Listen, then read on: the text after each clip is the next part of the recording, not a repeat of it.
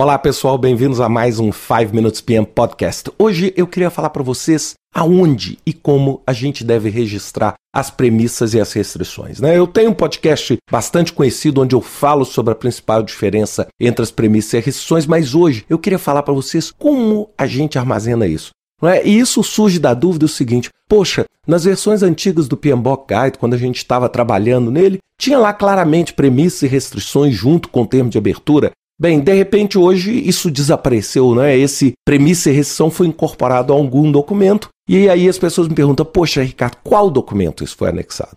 Então a primeira coisa que a gente precisa entender é que as premissas e as restrições são dinâmicas e elas, dependendo da situação, vão estar aparecendo em diferentes pontos do seu projeto. Sem dúvida nenhuma, o ponto inicial onde você tem que pensar em premissas e restrições é no termo de abertura. Por quê? Porque ele é como se fosse a certidão de nascimento do projeto. Então você tem que colocar o seguinte: poxa, dentro de quais premissas? Né, o que, que eu considero verdadeiro no meu projeto? Quais são as restrições que eu tenho de um ponto de vista macro, de um ponto de vista de funcionalidade do meu produto ou serviço do projeto, do ponto de vista do ambiente externo?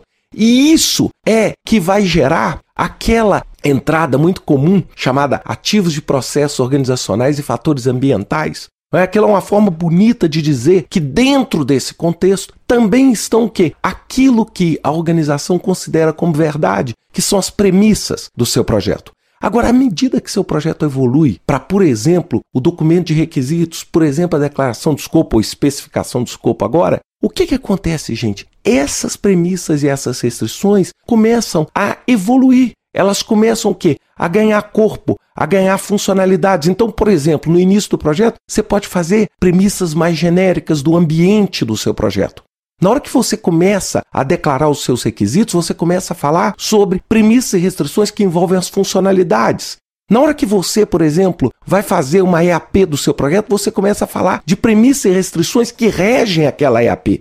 Então, tire da sua cabeça que tem um documento e um único momento no seu projeto onde você faz avaliação de premissas e avaliação de restrição, porque isso não existe. À medida que você, por exemplo, está fazendo seu plano de qualidade, é claro, você está imerso em crenças, em coisas que você acredita que vão gerar as premissas. E aonde as premissas vão parar? As premissas, classicamente, vão parar no registro de risco.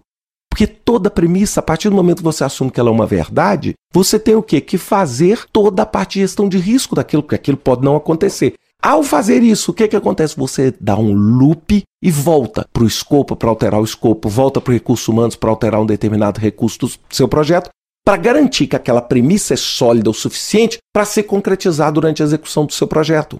Então tire da sua cabeça, né? Eu sou o cara mais contra qualquer tipo de purismo. Ah, mas eu tenho que colocar nesse documento, senão eu não estou seguindo a metodologia. Balela e bobagem. O que interessa no final é se o projeto dar certo.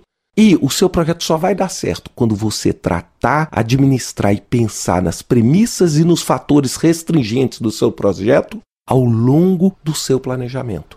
Em cada pedacinho de informação que você vai adicionando ao plano, você vai revendo as suas premissas, revendo as suas restrições, de modo a andar para frente no seu projeto. Pense sempre nisso. Não seja doutrinário a acreditar que as coisas só cabem e só funcionam em um lugar, senão você não está fazendo gerenciamento de projetos. O que interessa realmente é o sucesso. Um grande abraço.